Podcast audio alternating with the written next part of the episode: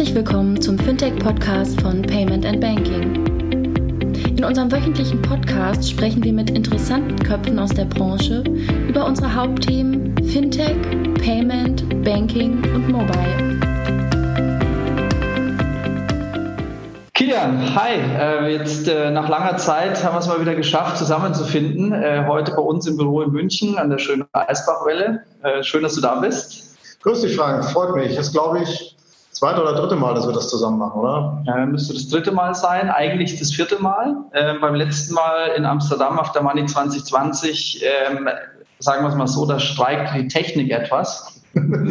Wollte nicht so wie wir, da haben wir ohne Technik gequatscht. Äh, Wäre ein schöner Podcast geworden. Auf jeden Fall. Leider nicht äh, verwendbar. Ja, ähm, schön, dass du da bist. Ähm, wir haben uns ja heute mal zusammengesetzt, weil doch einige Themen in letzter Zeit ähm, hochgepoppt sind, äh, die sowohl businessseitig sehr interessant sind, mal näher zu beleuchten, aber durchaus auch rechtliche Themen aufwerfen. Und ähm, ja, ich würde vorschlagen, dass wir deshalb mal einige dieser Themen aufgreifen. Ihr habt ja da immer einen schönen News-Überblick ähm, bei euch auf der Seite, auf der Payment Banking Seite.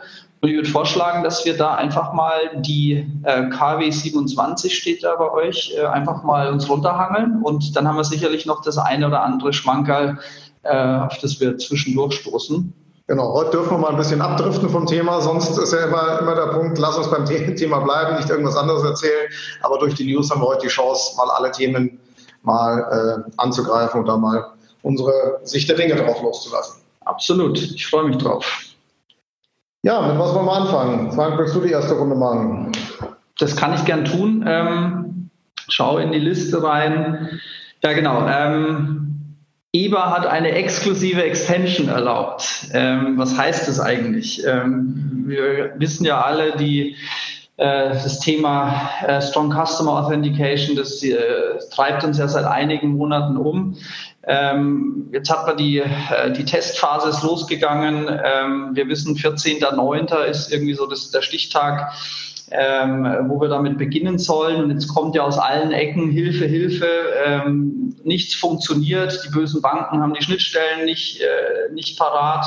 Die Banken sagen, Mensch, Fintechs, beruhigt euch mal. Ähm, wir sind jetzt ja gerade am Anfang der Testphase, ist alles halb so wild. Ich möchte es gar nicht bewerten. Dazu können Fachleute viel mehr dazu sagen.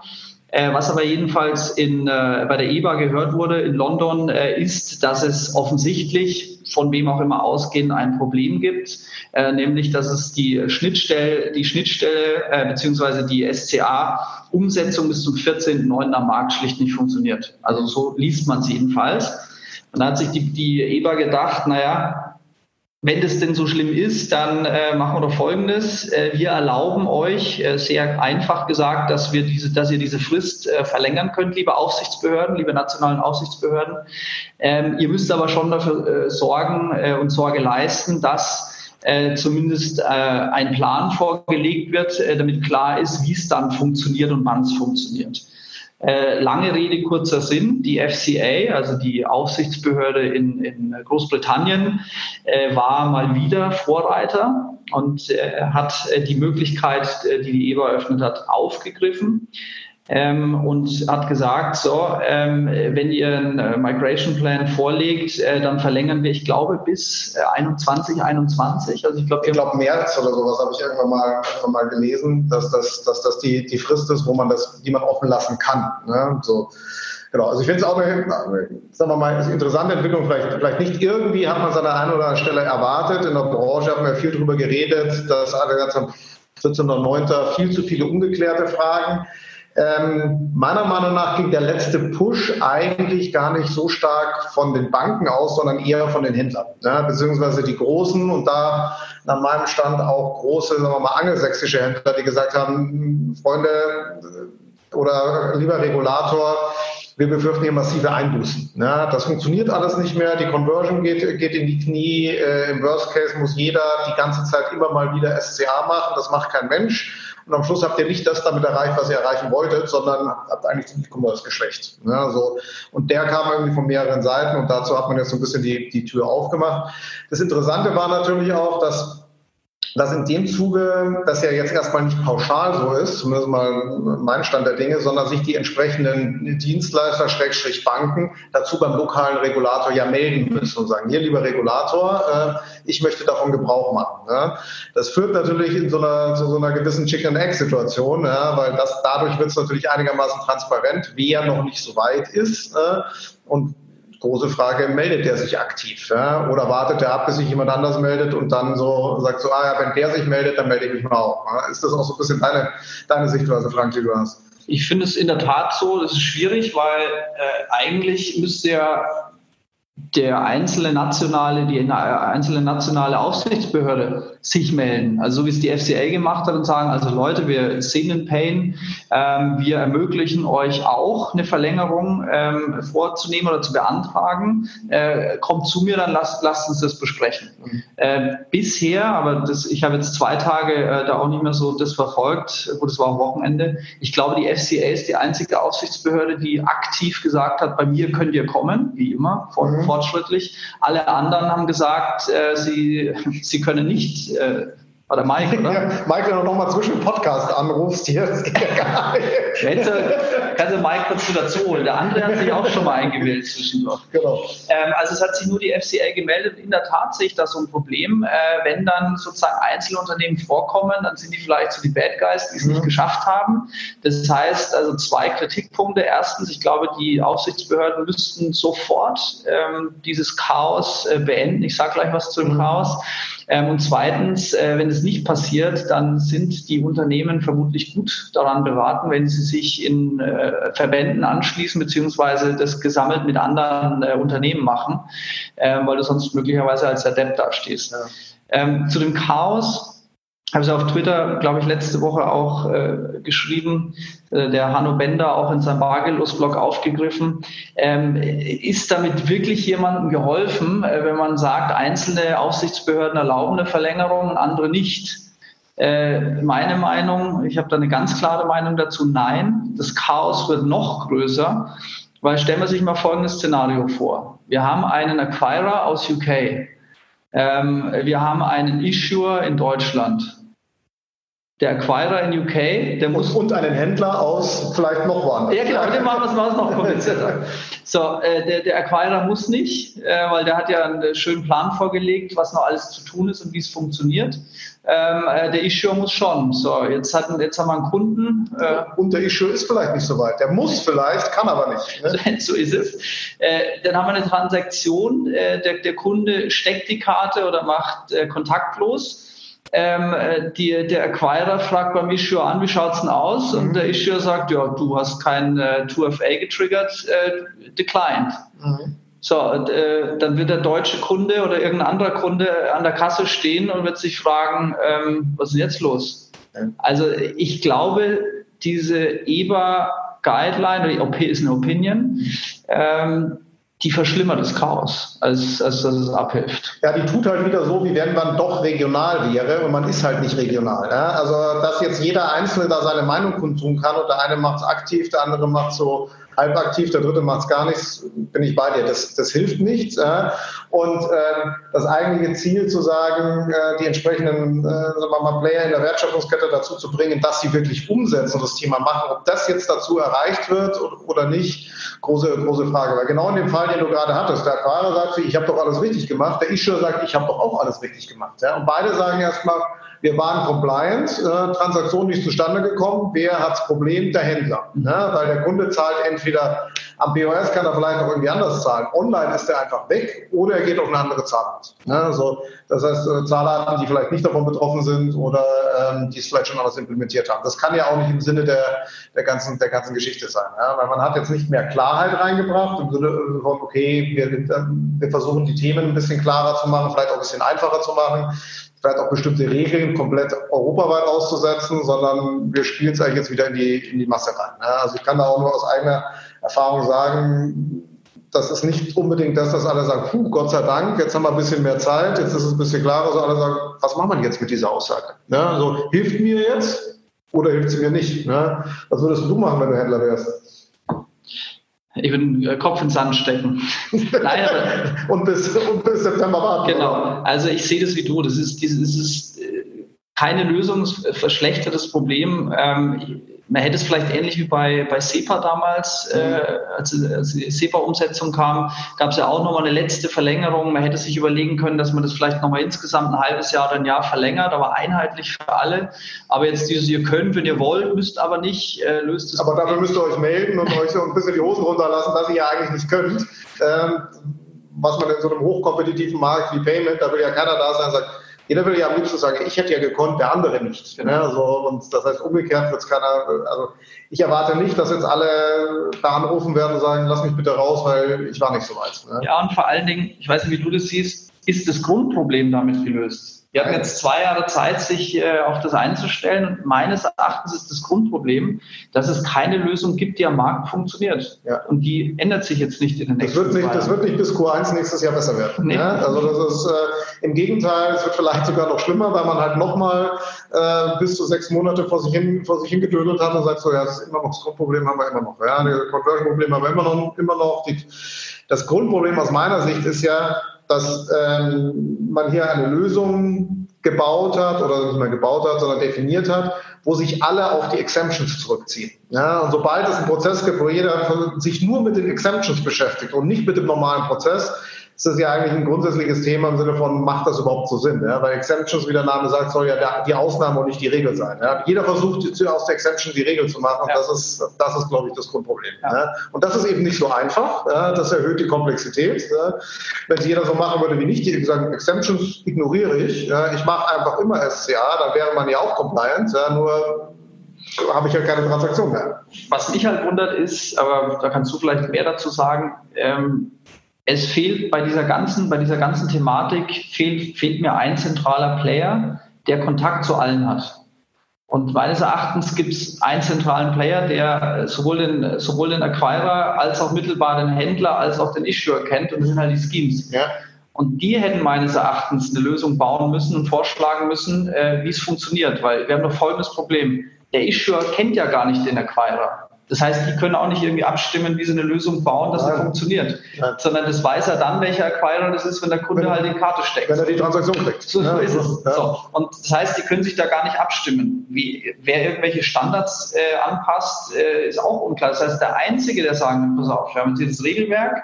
Ähm, das Regelwerk sieht Folgendes vor, das sind die Schemes. Mhm. Die Schemes können auch nicht sitzen, verpflichtet werden, weil, sitzen, weil die in der Mitte sitzen und die können natürlich auch dieses, die können Aquare agnostisch handhaben und sagen, ich schicke das schon mal rüber. Aber wie du sagst, die sind nicht, A, sind sie nicht reguliert. Ne? So, wenn sie nicht reguliert sind, sagen sie sich, ja, Wobei die andere, die andere Seite ist natürlich, dass, dass äh, jemand wie ein Scheme natürlich eigentlich Interesse daran hat, zu sagen, so, ich möchte eigentlich hier, dass weiter meine Transaktionen oben bleiben und dass die nicht massiv runtergehen, weil das Risiko besteht natürlich. Und ähm, ja, äh, deswegen reguliert ja oder nein, ein gewisses Interesse ist da. Also auch da bin ich der Meinung, spielen die eine zu äh, sagen wir mal, inaktive oder ist die Rolle des Schemes zu inaktiv in der ganzen Geschichte.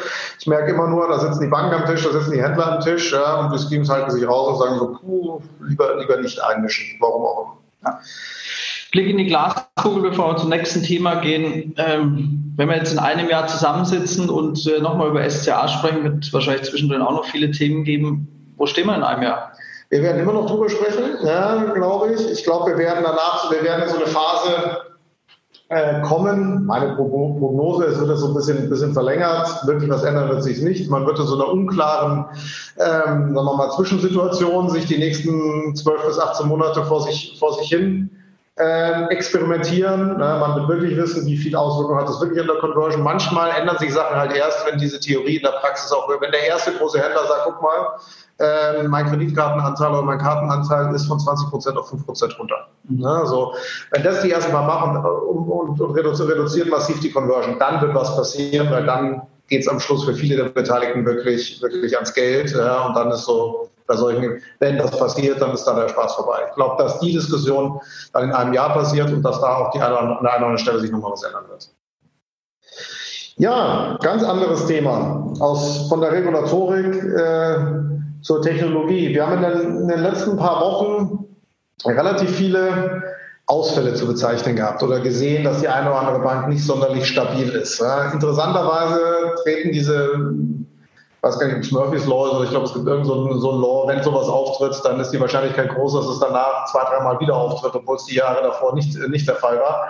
Ähm, ist es aus deiner Sicht so persönliche Meinung, ist das jetzt Zufall, einfach blöd gelaufen oder kann man da irgendwas draus schließen und sagt, hier schlägt doch die Legacy durch, schlägt, ist es ein Know-how-Thema, Investment-Thema, wie siehst du es denn?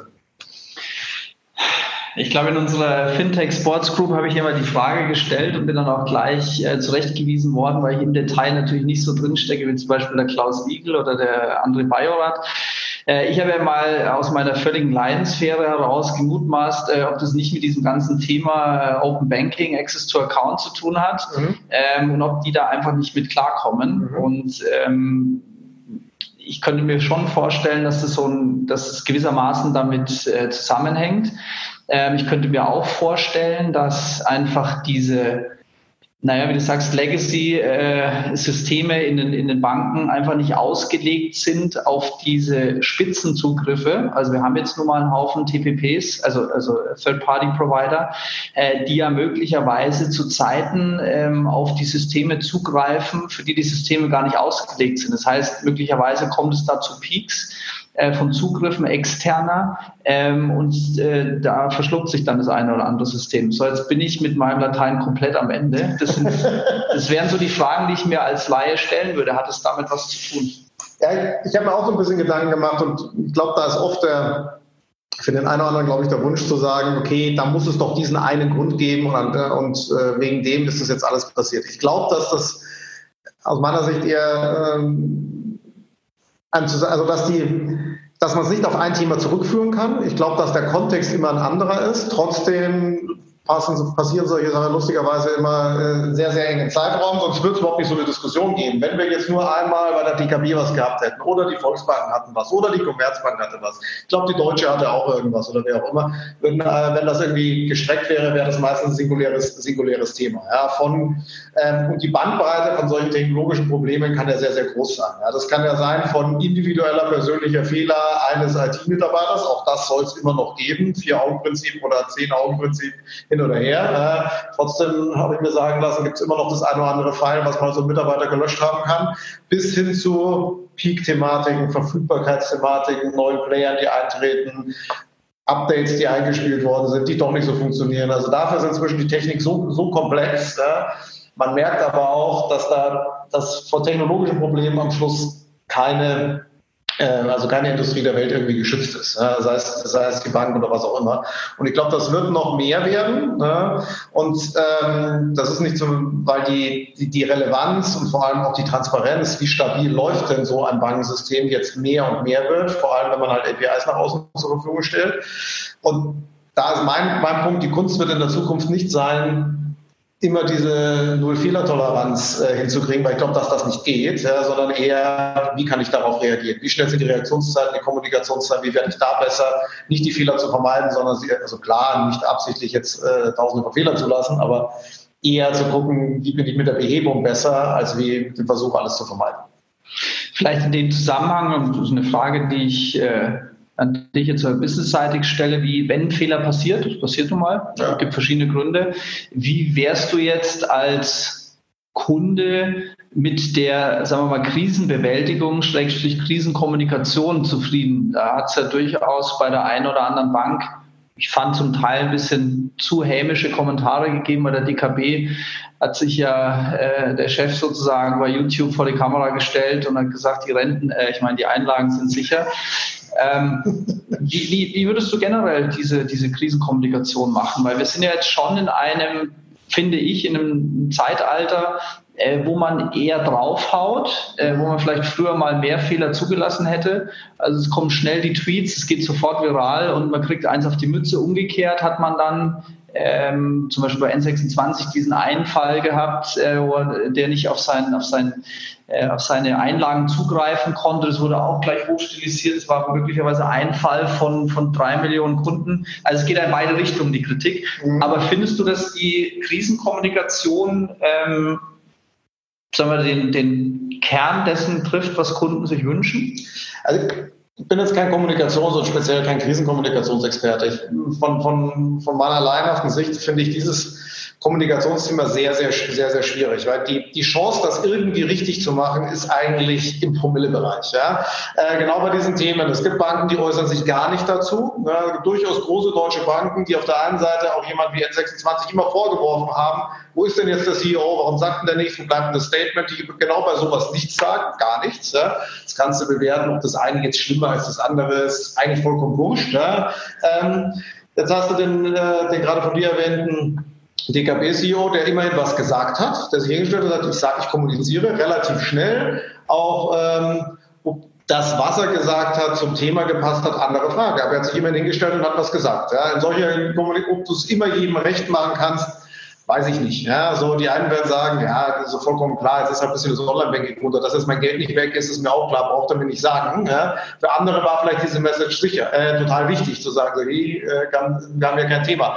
Ganz schwer, diese breite Zielgruppe alle zu treffen. Ja. Also ich, ich habe ich finde es in der Tat sehr, sehr, sehr, sehr schwierig und ich habe eher Respekt vor jemandem, der sagt, ich sage jetzt mal was, auch wenn dann sicherlich, genau wie du sagst, man wieder hunderttausende von Tweets hat von, von Leuten, die natürlich besser wussten, wie, was man hätte kommunizieren müssen und dass es natürlich doch wieder keine gute Kommunikation war, als wie gar nichts zu sagen oder eine Woche lang zu warten und dann vom Zettel abzulesen, was mir die PR-Abteilung geschrieben hat. Ja, das ist... Äh, und vielleicht, wenn man es auch so ein bisschen ehrlich meint, oder? Ich, jetzt sagen wir immer, ein Zitat von Brad King, bin ich gestern drüber gestolpert, finde ich gut.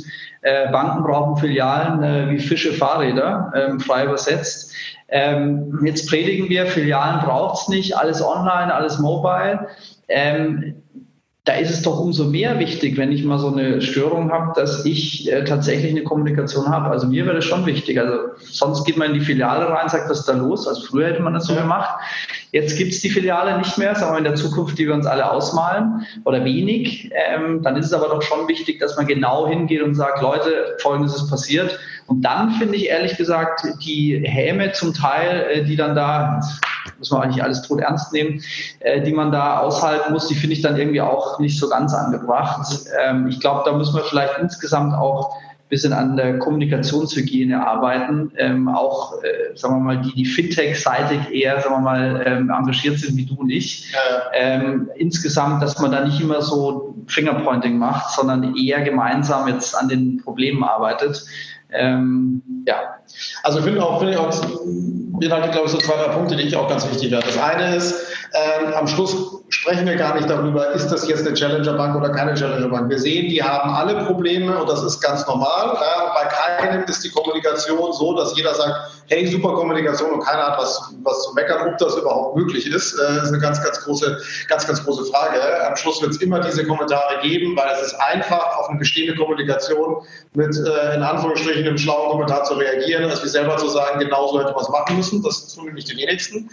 Ich finde einen interessanten Punkt, den du vorher ist das Thema Filiale. Hätte denn Filialstruktur bei der einen oder anderen, die jetzt zum Beispiel DKB oder N26, die keine hat, hätte die geholfen oder hätte die nicht geholfen oder hätte die es schlimmer gemacht? Ja, wäre ich zur Filiale gegangen und hätte dort wen auch immer, ohne jetzt jemand zu nahe zu treten, gesagt, hier mein Online-Banking geht nicht, hätte mir das wäre ich schlauer gewesen danach oder wäre ich eher mehr verärgert gewesen? Große Frage. Ich bin mir da, bin mir da nicht, ganz, nicht ganz sicher, vor allem weil das technologische Themen sind, wo sich in der Vergangenheit vor allem in der breiten Masse der, der, der Bankmitarbeiter dann doch die eine oder andere Hilflosigkeit gezeigt hat. Übrigens nicht nur die Bankmitarbeiter, da ist Anekdote von, vom damaligen ähm, Fido-CEO Matthias Gröner, als die die erste Attacke hatten äh, gesagt haben, hier, unsere, unser Online-Banking ist unten, wir vermuten eine Webseitenattacke. Ähm, und die Antwort der Polizei darauf war, bleiben Sie ruhig, wir schicken den Wagen. Ja? Zeigt genauso, wie man da so, wie man da so tickt. Ja? So, und äh, das wäre wahrscheinlich in der anderen Filiale auch passiert. Ja, ja. ja absolut. Gut. Nächstes Thema. Wo machen wir weiter? Wir hatten ja ein ähm, weiteres Thema, was wir nochmal aufgreifen wollten. Vor allem jetzt war auch mit Frank auch ein äh, sagen wir mal, Rechtsexperte da. Sie hatten im letzten Podcast schon ein bisschen länger über Libra, Libra gesprochen, war trotzdem sehr, sehr prominent äh, da. Ähm, was kam denn bei euch so an bei dem Thema, bei dem Thema Libra? Sind da Fragen aufge, äh, aufgetaucht von Mandanten, Kunden, Leuten aus der Branche? Oder welche Fragen würdest du denn überhaupt äh, erwarten, dass da, dass da aufpoppt bei so einem Thema? Also ich glaube, das erste Mal ist klar, dass das Thema natürlich sehr, sehr breit äh, in den Medien äh, gecovert wurde. Äh, ihr habt sehr früh schon einen Podcast dazu gemacht. Äh, wir haben auch dazu einen ersten Podcast gemacht, so ein bisschen volkswirtschaftliche Einschätzung. Äh, dann haben wir natürlich so die Blockchain-Jünger, also das, das bewegen uns jetzt gerade im sehr nerdigen Bereich. Mhm. Äh, die, die Bitcoin-Jünger meine ich, die haben das gesagt, Teufelszeug, geht alles nicht. Ähm, die Volkswirte und sagen wir mal, die, die ähm, offen sind äh, für, äh, sagen wir mal, neues Banking, Privatisierung des Geldwesens, äh, die, die waren fast schon euphorisch. Mhm. Ähm, wenn man es dann alles mal so ein bisschen hat äh, beruhigen lassen, dann hat es meines Erachtens die den Kreis der Nicht-Nerds noch nicht so erreicht, wie ich es gedacht hätte. Mhm. Also wenn man sich so mal im Freundeskreis umgehört hätte, ja, die machen jetzt da auch so Bitcoin, hat man da gehört. Äh, also war sehr, sehr wenig in der, sagen wir mal, Nicht-Nerd-Masse angekommen. Aus dem Mandantenkreis selbst ist dazu relativ wenig gekommen. Da hat man mal aus, auf, auf Twitter, auf LinkedIn mal so ein bisschen Stellungnahmen, Kommentare und so mitbekommen. Mhm sondern es war eher, sagen wir mal, im, im, Kollegenkreis oder auch mit euch und mit anderen Branchenkennern die Frage, wie ordnet man das eigentlich ein? Mhm. Ja, was ist das eigentlich? Was ist das eigentlich, genau. Und ähm, ihr habt es sehr global mal aus der Vogelperspektive beleuchtet. Ich fand es sehr gut. Äh, es gab sehr, sehr gute Podcasts von Brad King und 11FS, die es auch super beleuchtet haben. Ähm, da verweisen wir auch in den Show Notes drauf. Da ist eigentlich relativ viel gesagt. Ähm, was so ein bisschen fehlte, also auch in diesem White Paper, wer es gelesen hat, weiß, das ist viel Marketing-Sprech. Mhm. Ähm, was da gefehlt hat, also sag mal, die große Vision war da, typisch amerikanisch, bold Statement, wir nehmen die Welt ein, alles wird gut. Immer global. Immer, immer global, ja. was ja auch gut ist, ist, es soll ja auch global sein, vielleicht nicht mal alles national. Äh, was aber komplett gefehlt hat, war der Blick auf das größte Problem, äh, um so ein Projekt umzusetzen, und es ist Regulatorik. Mhm. Ähm, aus meiner Sicht ist dieses Projekt, zumindest mal Stand heute, noch so unklar, dass man noch gar nicht anfangen kann einzuschätzen, welche regulatorischen ähm, äh, Hürden die nehmen müssen.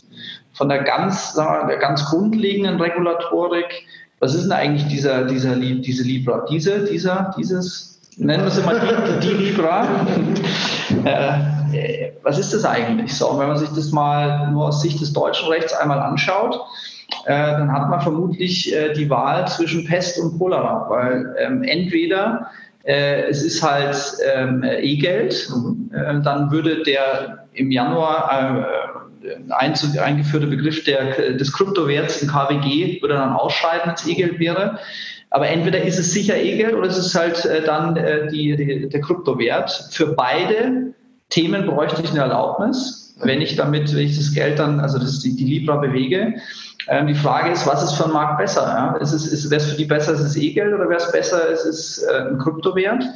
Ähm, E-Geld habe ich so ein paar Themen, die ich aktuell noch nicht be äh, beurteilen kann, weil das White Paper dazu wenig sagt. Mhm. Bei einem E-Geld brauche ich einen Issuer. Mhm. Jetzt weiß ich gar nicht, gibt es ein Issue? Es steht nicht im White Paper drin. Äh, ist es die Association? Ist es irgendjemand anders? Ähm, kriege ich den Liefer gegen Zahlung eines Entgeltes? Das ist also noch für mich noch nicht klar einzuschätzen, ob es Richtung E-Geld geht. Gegen ähm, das Entgelt ist, ist mein Verständnis ja. Ich kaufe ihn ja, also ich bezahle da was, aber trotzdem diese Issue-Rolle keine Ahnung, ja, ob es die gibt oder ob es die nicht gibt. Ich habe auch so schwammig aus ein paar Experteninterviews rausgehört, der entsteht dann, der, der, der geht dann, äh, der wird dann ausgegeben, aber es war passiv formuliert. Ja.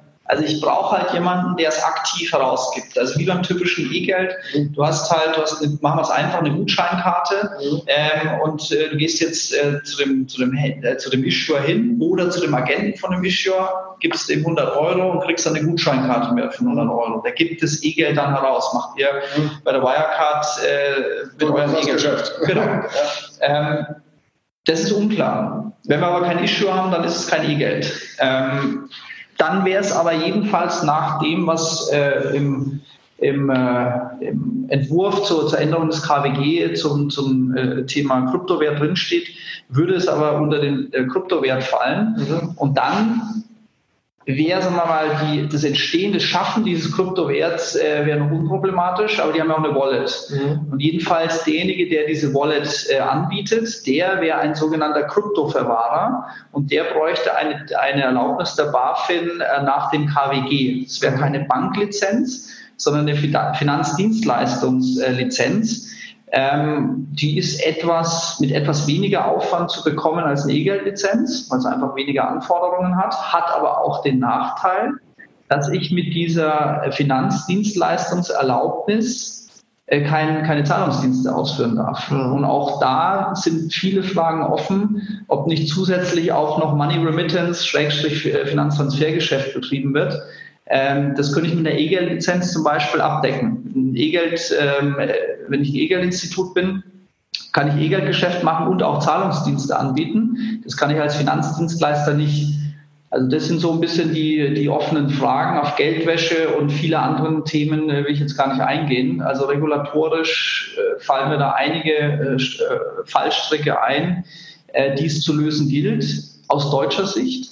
Ja. Jetzt reden wir aber global. Genau. Das fand ich ganz interessant, weil ich gebe dir total recht, in allen Kommentaren, oder nicht in allen, aber in vielen, die ich jetzt gelesen habe, sei es Kommentare, White Paper, was auch immer, äh, dazu, wurde das Thema Regulatorik immer so ein bisschen ausgeblendet. Es wurde das große Ganze gesehen, äh, Weltherrschaft, äh, Aushöhlen des globalen Finanzsystems und so weiter. Man hat irgendwie noch die zwei, drei Statements von ich glaube, Russland war es und Indien zwar, die erstmal, ohne zu wissen, was es ist, das Ding erstmal pauschal verboten haben, ja, wo man sich die Frage stellt, es gibt ja noch gar nichts zu verbieten, ja, aber es wird trotzdem pauschal verboten.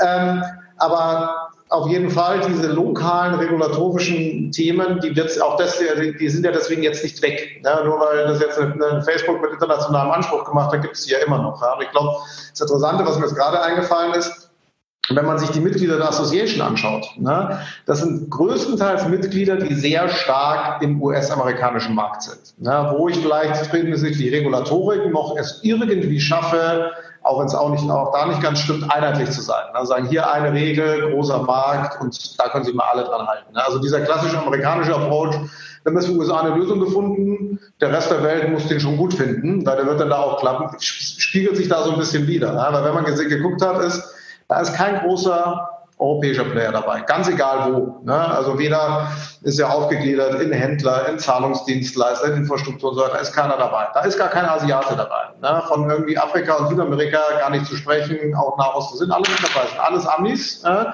Ähm, macht diese, glaubst du, das ist bewusst so, das ist Interpretation von mir, ähm, oder ist es einfach, das ist halt das Facebook-Netzwerk und das ist eher US-lastig und halt nicht chinesisch? Also zwei Sachen dazu. Das erste, äh, es ist US-lastig, äh, Schrägstrich Westküstenlastig, Schrägstrich Silicon Valley-lastig. Die werden sich da zum Grillen getroffen haben und äh, haben da mal geschwätzt. Ich meine, wenn man schaut, wer da sozusagen von den einzelnen Unternehmen Treiber sind, wie immer Überraschung, äh, die PayPal-Crew ähm, ist, da, ist da im weitesten Sinne auch wieder involviert. Das heißt, ich glaube, die haben einfach gesagt, ich komme gleich noch zu dem anderen Thema, das irgendwie äh, viele übersehen haben im White Paper.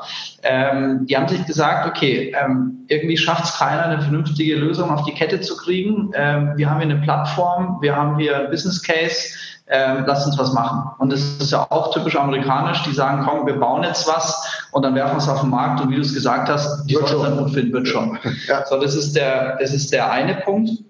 Der andere Punkt, da habe ich keine abschließende Meinung äh, es fehlen ja nicht nur irgendwie europäische Player und Banken, sondern es fehlen ja generell Banken. Jetzt lass mal PayPal als, als Vollbank weg, die wir jetzt nicht als, als Bank ansehen.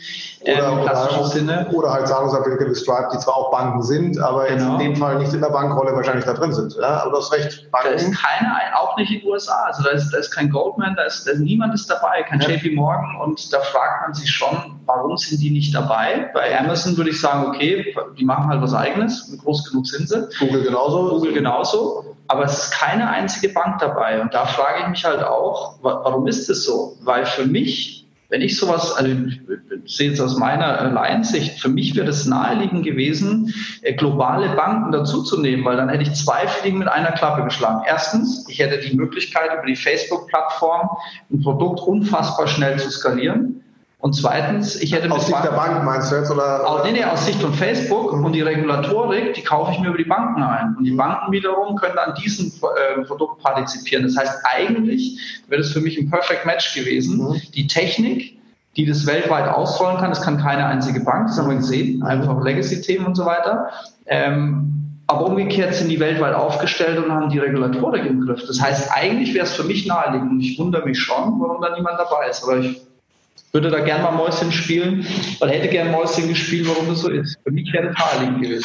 Also aus der Argumentation total. Das kann man ähm, also kann jetzt auch nur interpretieren. Jetzt kann man natürlich entweder die eine Brille aufsetzen und sagen, man hat bewusst die Regulatorik ignoriert, gesagt, so ist für uns kein Thema, wir hindern uns an der Geschichte schon. Das heißt, an dem Kern lassen wir niemand rein. Ganz konsequent hat man es auch nicht gemacht, weil es sind regulierte Unternehmen dabei, die zwar nicht die Rolle einer äh, globalen Bank oder einer Retailbank haben, aber die ja trotzdem sich an irgendwelche Regularien halten müssen und das nicht komplett ignorieren können. Ähm, zweite Variante ist, Sie haben noch keine Ahnung, wie Sie das Problem lösen. Sie wissen zwar das Problem, wie man da rangeht, noch unklar. Ja, so, und das eher Step by Step zu lösen.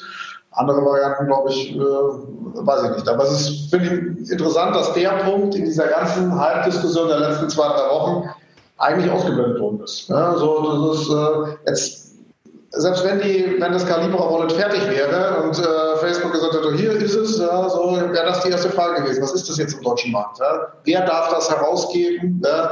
So, ähm, und wer darf es nicht herausgeben? Und wie muss eine, eine BaFin oder wer auch immer darauf reagieren? Ja. Das also Riesenprobleme und ähm, Indien, äh, das ist angesprochen, auch in Asien, äh, die haben ja gleich gesagt, Riegel vor. Indien ist ja eigentlich der Markt für die, ja, sagen sie selber und Indien sagt, keinen Fall. Ja. Also bei uns werde ich es nicht äh, können. Und in den USA äh, gab es jetzt ein Cease and Desist äh, Letter, wo es auch erstmal heißt, Leute, äh, absolut äh, nicht weiterentwickeln. Wir wollen erstmal verstehen, wie das geht und dann, äh, dann können wir weitermachen. Lust, lustiger, ein lustiger Tweet, den ich noch mal gelesen habe. Da gab es ja diesen Brief, der, glaube ich, an, an, die Association geschickt wurde, genau. ja, von, von, vom SRC oder von ja. auch immer. So hat jemand runtergeschrieben, interessant wird, wenn irgendjemand merkt, dass man so einen Brief nicht an den Bitcoin schicken kann. Ne? Dem Regulator ist es ja wieder dankbar. Er kann ja wenigstens sagen, schaut mal, hier gibt es eine Association, die kann ich jetzt mal zumindest mal bombardieren. Ne? Bei den vielen anderen Kryptowährungen an wen schicke ich denn sowas? Ne? Also ähm, war da, glaube ich, wieder auf der Plusseite für die Bitcoin-Gemeinde. Ja, es war äh, ganz großartig. Also das wird spannend bleiben. Ähm, vielleicht ein letzter Schwenk zu, zu Libra. Ähm, klar, wer es als erstes wieder aufgezeigt hat, äh, der Dave Birch ähm, es gab in so einem, wirklich in einem Nebensatz, äh, gab es den ganz klaren Hinweis, dass äh, dieses ganze Libra-Thema nur dann funktioniert, wenn die eine portable ähm, äh, digitale Identität dazu bauen. Das heißt, der Birch hat es schon relativ ähm, äh, dezidiert auch äh, auf Twitter und LinkedIn dargestellt. Der geht also davon aus, dass die ähm, ein KYC, nicht, im Sinne, nicht nur im Sinne von Geldwäsche, sondern im Sinne eines Identity, dass die ein Identity-Produkt äh, bauen, mit anbieten äh, und damit natürlich äh, auf den Markt gehen und, glaube ich, da einen größeren Impact erreichen als, als mit Libra, meines Erachtens. Es sagt, das, dieser Libra ist schön und gut, aber wenn die das schaffen, also mal diese digitale Identität, von der wir ja alle sprechen, dass das also unabkömmlich ist, dass wir, das, dass wir da eine globale Lösung schaffen. Äh, wenn Big Tech das jetzt auch noch auf den Markt schmeißt, dann äh, haben wir doch da, glaube ich, echt ein, ein Produkt, das ähm, für einige, einigen Impact sorgt, bei uns in Deutschland ganz konkret. Ähm, die die Ident äh, Identity-Dienstleister, äh, die jetzt mühsam sich Marktanteile ähm, ähm, gewonnen haben und jetzt möglicherweise von so einer Riesenwelle dann ähm, gepackt werden. Wie siehst du das? Ich will das jetzt gar nicht äh, zu groß darstellen, aber allein die Idee, dass die das jetzt umsetzen, finde ich schon, finde ich schon. Nö, also ich glaube, die Idee ist ja gar nicht so weit hergeholt. Die spannende Frage ist ja auf der einen Seite, wer ist in deinem Kontext die die? Ne? Sind das die, ist das die Association, die so etwas macht und damit natürlich alle ihre Mitglieder mit einem gewissen sagen wir mal, neutralen oder zumindest mal nicht, dass der eine Große das macht oder ist die wirklich der Anwender der ganzen Libra-Technologie, also bei Facebook oder wie auch immer. Also da habe ich auch noch keine genaue Meinung dazu. Eine Verknüpfung von Identity mit einem, mit einem Libra-ähnlichen Produkt liegt irgendwie auf der Hand, ja, weil man ja sofort in die Diskussion reinkommt, die man ja aus der Bitcoin denkt, hm, alles wieder anonym. Ja. Da, da will ja ein Facebook-Konsorten gar nicht rein, die haben gar kein Interesse daran, dass das anonym ist. Ja. Aber es ist, glaube ich, ein sehr, sehr schwieriger Trade-off zu sagen, so auf der einen Seite müsste man dazu ja wirklich die, die noch mehr Daten sammeln. Ja, also wenn Facebook noch schon weitergeht und sagt, ich habe nicht nur das User-Profil, sondern ich habe wirklich die Identität, ja, gehen sie genau da rein, wo sie jede Menge schlechte Presse bekommen haben. So, ah, die sammeln doch alle Daten und machen mich viel, viel mehr abhängig und dann, was machen sie mit der Daten und schon ist meine Identität weg. Auf der anderen Seite braucht man es aber, dazu bin ich bei dir, dass eine enge Verknüpfung von Identity und Währung unabdinglich ist, äh, um so ein Ding in den breiten, breiten Markt reinzugehen. Ne? Also da wäre ich mir noch gar nicht sicher, ob es da schon die große Lösung gibt oder ob das jetzt die Themen sind, an denen gearbeitet wird. Ja, und der Birch meint eben, er geht davon aus, dass die an, der, an einem ganz großen Wurf arbeiten, einfach weil, weil er gebraucht wird. Und wenn du dir mal die Plattformen anschaust, die da involviert sind als Gründungsmitglieder, dass die für einen Reach haben weltweit, also allein von den Kundendaten, ähm, kann ich mir schon vorstellen, dass die da ähm, einen, einen großen Wurf machen können. Und was die doch, also was ich machen würde, wenn ich, wenn ich so einen Dienst anbiete, ähm, ohne Regulatorik natürlich erstmal, ähm, Du willst verschiedene Identitäten bauen. Das heißt, du hast etwas, worauf Behörden zugreifen können. Da hast du dann Klarnamen, dann hast du einen, der sozusagen rückführbar ist auf dich und dann hast du irgendwelche ähm, anonymen äh, sozusagen Identitäten. Und das Ganze kannst du ja auf einer Blockchain-basierten Technologie und, bestimmten Layern auch entsprechend bauen. Das heißt, ähm, das, was wir eigentlich uns alle wünschen, da, wo wir anonym sein wollen, sind wir anonym und da, wo ich meinen Personalausweis bestelle, möchte ich halt auch möglichst digital ähm, die Lösung haben. Das könnten die mit so einer riesen Plattform schon bauen. Können sie machen. Ja. Also, aber auch da die Diskussion, klar, auf dem Papier, wenn man sich die Mitglieder der Association anschaut und alle äh, den Reach zusammenzählt, kommt auf eine ganz, ganz große Zahl. Ich glaube, die Hürde, das verfügbar zu machen, für welchen Dienst auch immer, die, die löst ja zum Beispiel Facebook intern ja schon nicht. Ja. Also Zusammenspiel, die große Diskussion zwischen WhatsApp, Instagram und Facebook, schaffe ich das, will ich das zusammenbringen? Ja, nein, vielleicht. Ja. Und das noch übergreifen mit den Usern, die Visa irgendwo hat und die Mastercard hat und die PayPal hat und die Expedia hat, die drin sind und so weiter und so fort. Ja. Das wird nochmal eine ziemlich große Diskussion. Ja. Auch eine Diskussion, an dem die in Anführungsstrichen eher einfacheren oder vom Konstrukt her einfacher gestrickten Identitätsdienstleister, die du gerade erwähnt hast, diesen deutschsprachigen Raum oder europäischen Raum kriegt, die wäre wie so ein Yes dieser, dieser Welt, die tun sich damit ja schon schwer. Ne? Auch die haben ja theoretisch einen riesen Reach. Ne? So Übershareholder wie eine Daimler, eine Allianz ja. oder alles drin ist. Das nutzbar machen dieses Reaches, ähm, daran sterben solche Konzepte, weil das über Jahre dauert, wenn man es überhaupt weiß. Und da bin ich mal gespannt, äh, ob, das hier, ob das hier genauso bleibt. Ja, absolut. Ja, ich würde jetzt noch gerne, weil wir so ein bisschen die News der letzten Tage oder die relevanten News der letzten Tage uns nochmal zu Gemüte führen wollen, ein Thema nochmal kurz ansprechen, Thema Deutsche Bank. Na, abschließend. Also da haben wir ja viele News gehört ähm, über die letzten, vor allem am Sonntag, ich glaube Freitag ging schon ein bisschen los, Freitag hieß es mal hier, Investmentbankchef geht, äh, ist da schon ein bisschen, bisschen geleakt. Äh, die ersten Gerüchte waren im Markt äh, für äh, weitere Vorstandswechsel, die sich dann mehr oder weniger am Sonntag alle äh, bestätigt haben. Ähm, persönlich sage ich so, okay, war irgendwie klar, dass sowas in der Art passiert. Ähm, jetzt hast du immer so die persönliche Meinung, ist das jetzt auf der das eine Extrem das Anfang vom Ende oder der Anfang vom Ende bis hin zu endlich mal der Befreiungsschlag, der notwendig war. Jetzt tut es halt mal ein halbes Jahr oder ein Jahr lang Weg, aber dann geht es wieder, wieder voran. Wie ist deine persönliche Sicht auf diesen, auf diesen, sagen wir mal, groß angelegten Umbau? Also es ist natürlich von außen betrachtet immer schwer zu sagen, dass die Deutsche Bank große Probleme hat. Ich meine, das liegt auf der Hand. Äh, die, seit Jahren ähm, hat sie mit Compliance-Themen zu tun. Das sind alles Altlasten, die sie sozusagen aufarbeiten. Ähm, aber so richtig aus den schlechten Nachrichten kommen sie nicht raus. Ähm, was man immer wieder hört, aber da kann ich gar nichts zu sagen als Laie, ist, dass die eben die IT-Infrastruktur, die IT-Systeme einfach derart veraltet sind, äh, dass ja zum Teil diejenigen, die das sozusagen warten, auch demnächst aussterben und äh, man dann einfach Probleme hat, sozusagen das aufrechtzuerhalten. Und ähm, da habe ich jetzt heute, ich habe es auch, äh, glaube ich, geretweetet, von dem, muss ich mal schauen, wie der heißt, ähm, einem, äh, ich glaube, äh, Professor an der London Business School. Mhm. der Professor, ich schaue nochmal nach, kommt die Show Notes, der Link. Der hat ein Interview auf der Frankfurt Rundschau gegeben, ist heute Morgen live gegangen und ich glaube, der Titel war ähm, die, die wohl schlechteste Bank der Welt, ähm, bezogen auf die Deutsche Bank. Und dann hat er viele Punkte sehr zugespitzt, wie ich fand, äh, dargestellt, hat aber gesagt, dass aus seiner Sicht ein Kernproblem ist, äh, einen Teil dieser Bank quasi als quasi Hedgefonds, also Investmentbanking zu haben und das verknüpft mit äh, dem Privatkundengeschäft. Und da gibt es ja diesen, ähm, diese Trennung in, in, äh, in Großbritannien, ähm, die das äh, aus genau den von ihm im Interview genannten Gründen eben auseinanderhalten. Und er glaubt, dass das größte Problem eben genau diese Verbindung ist. Und dass er glaubt, das wäre das erstes müsste man einmal äh, sozusagen auseinanderpflücken. Ähm, dann bleibt aber nicht mehr viel übrig. Deswegen weiß ich nicht, ob das eher so der, der Blick aus Britannien ist, die das seit Jahren zu haben. Mhm. Äh, und wir kennen das ja schon, dass es zusammen ist. Also da habe ich keine abschließende Meinung. Aber er sagt, das ist einer der Kernprobleme die man da lösen muss und ob das von diesen, von diesen Maßnahmen, ähm, ähm, ob das ein Teil dieser Maßnahmen sein wird, das ist so ein bisschen unklar, oder? Das, das ist für mich auch so ein bisschen unklar, wobei das heißt für mich jetzt nicht, dass, dass danach nichts übrig bleibt, sondern das heißt einfach eine härtere Trennung von zwei Geschäftsbereichen. Was man, glaube ich, aber nicht vernachlässigen darf, was auch mir erst über die letzten paar Monate jetzt auch in der Presse immer mehr bewusst wurde, dass es ja mit der Transaktionsbank ja auch noch einen dritten Teil gibt. Ja, der war bis jetzt ja immer in der Öffentlichkeit mehr oder weniger komplett out of scope. Ja, Deutsche Bank war in der Öffentlichkeit entweder Investmentbanking, das war die letzten zehn Jahre bereits böse, ja, weil es ja gefühlt ein Skandal nach dem anderen provoziert hat und auch die breite breite Masse oder auch Presse gar nicht so richtig zuordnen konnte, wo kommen denn die jetzt her? Ah, das war bestimmt Investmentbanking, ist ja sowieso schlechte Presse, da passt das rein.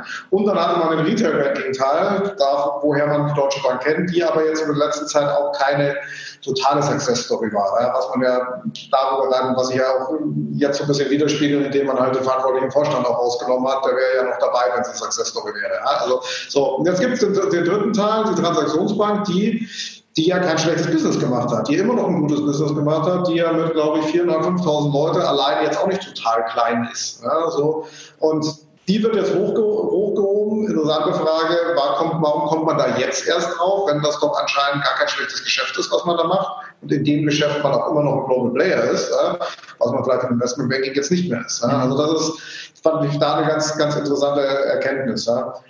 Ob das jetzt alles so wird ja wird auch an einer Stelle geschrieben, so jetzt, äh, jetzt ist man nur noch eine Regionalbank oder sowas. Ob das so schlimm ist, wenn man nicht mehr so viele Leute in den großen Firmen in New York, London oder äh, irgendwo in Asien sitzen hat. Ich finde, man kann es auch als einen Aufbruch interpretieren, da kann man auch was, auch was draus machen, ja, in dem Sinne. Ja. Vielleicht ist jetzt auch die Zeit zu sagen, das Business muss ich selber auch nochmal neu erfinden und Investmentbanking ist auch nicht mehr so, wie es mal war. Ja bei da vielleicht auch noch einen Satz ergänzt. Ich finde, der Begriff Investmentbanking ist am Schluss so breit, dass man gar nicht pauschal sagen kann, das läuft jetzt gut oder läuft nicht gut. Weil wenn man sich die einzelnen Produkte und Geschäftsmodelle anschaut, ist das ganz viel unterschiedlich. Ja? Das ist Beratungsgeschäft von Übernahmen bis hin zu Handel. Ne? Also das ist alles irgendwie Investmentbanking. Ich glaube, da tut auch so eine genaue Betrachtung vielleicht mal ganz gut. Ja, und was ich finde, ist ähm, auch da wieder vielleicht zurückkehren zu dem eingangs besprochenen Punkt, da finde ich die Kritik teilweise auch so ein bisschen überzogen. Ähm, es ist ja immer, wenn, ich habe das Gefühl, wenn die Banken nichts machen, wird geschimpft und wenn sie was machen, wird auch geschimpft. Also eigentlich können sie es momentan niemandem recht machen. Ähm, was, man, was mir aufgefallen ist, dass man in letzter Zeit doch immer mal wieder Nachrichten hört von das ist auch nichts Neues, aber von tatsächlich Ausgründungen. Mhm. Also, dass man jetzt auch im Banking, Stichwort Privatkundengeschäft, äh, für den Mittelstand hat die Deutsche Bank jetzt äh, eine Ausgründung gemacht. Äh, wie heißt sie? First, glaube ich. First, ja. Ähm, und das ist ja schon so ein Zeichen, dass die erkannt haben, in welche Richtung es geht. Mhm. Und diese Nachrichten, die gehen so ein bisschen unter, habe ich das Gefühl, in der ganzen Diskussion, wie schlecht denn diese Bank sei. Ähm, insofern vielleicht ist das auch alles gar nicht so düster, wie man es glauben mag. Und ähm, ein, irgendwo noch ein Zitat gelesen äh, von einem Aufsichtsratsvorsitzenden, Achleiter, äh, Leitner, der gesagt hat, es wird jetzt viel Geld in die IT-Infrastruktur auch investiert. Ähm, also die Probleme sind erkannt und werden jetzt möglicherweise angepackt. Ähm, ich glaube, wir könnten uns alle freuen, wenn die Deutsche Bank mal aus dieser Negativspirale rauskommt und sagen wir mal, unser ehemaliger Global Player äh, auch wieder einer wird. Ähm, und vielleicht ist er es auch noch.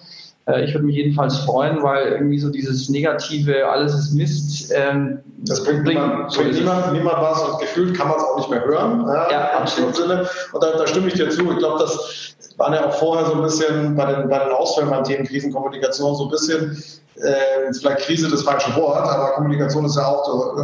Man, hat, man hätte bei dem Tag sowieso nichts richtig machen können. Jetzt wo es, heißt, okay, man, man entlässt ungefähr 500 Mitarbeiter, kommt wieder die eine Seite, oh, der arme Arbeitnehmer muss jetzt entlassen werden, ja, sowas. Hätte man es nicht gemacht, ja, wäre sofort gestanden, so, Deutsche Bank kriegt ihre Kosten nicht in den Griff, ja, Geschäft geht runter und sie haben immer noch 100.000 Mitarbeiter. Ja, so, das heißt, richtig machen kannst du es nie. Ja, so.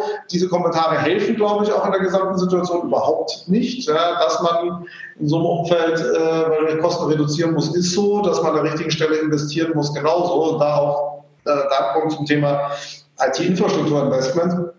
Da kann man nur hoffen, dass auch an der richtigen Stelle investiert wird, weil man kann auch ganz viel Geld in Infrastruktur stecken und es kommt am Schluss nichts raus. Ich glaube, das ist die große Kunst. Große Kunst, vielleicht gar nicht weitere Milliarden äh, an Budgets bereitzustellen, sondern die halt so schlau es geht, da einzusetzen, dass der Effekt wirklich da ist. Ja.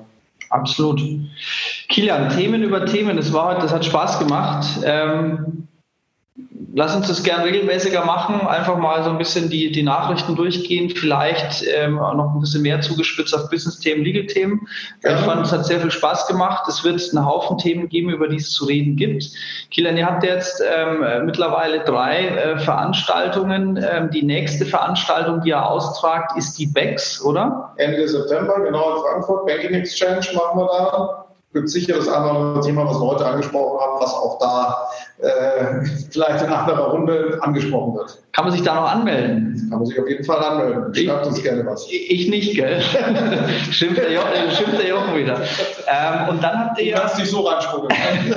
Und dann habt ihr, das war ganz spannend, ähm, habt ihr eine neue Veranstaltung, die ihr ähm, im November, die im November das erste Mal äh, kommen wird. Das ist die Transactions 19. Genau. Äh, kannst du da ganz kurz was dazu sagen, wie da ähm, der, der Setup ist und äh, wie man sich da äh, bewerben kann oder auch nicht? Genau, also da muss man sich in dem Sinne gar nicht bewerben, da kann man ganz normal Tickets kaufen, während also die Banking Exchange und die Payment Exchange eher ähm, ein Stück exklusiver ist, ist die Transactions eigentlich public. Unser, unser Ansatz, unsere Themen ein bisschen breiter zu streuen, auch das Thema Fintech so breit wie möglich zu machen. Da werden wir auch ähm, einige Leute dabei haben, die nicht aus der klassischen Fintech-Welt kommen, sondern die das ganze Thema ähm, auch breiter denken, Digitalisierungsthemen damit reinkommen. Freue mich drauf, wird natürlich wie jedes, wie wenn man so ein, so ein Event zum ersten Mal macht, ist ein bisschen gerade ein Experiment. Mal schauen, ob wir das hinkriegen. Ähm, freue mich auf jeden Hörer, der dazu kommt. Einfach auf transactions.io sich registrieren kann man ganz normal ein Ticket kaufen und freue mich auf alle Besucher. Super, dann schmuggle ich mich da rein auf jeden Fall. Das ist einfach. Ja, klasse, Killer. Gut, dann ähm, würde ich sagen, sind wir am Ende. Herzlichen Dank, dass äh, das geklappt hat und ja, bis demnächst, oder? Bis zum nächsten Mal. Bis dann. Ciao. Ciao.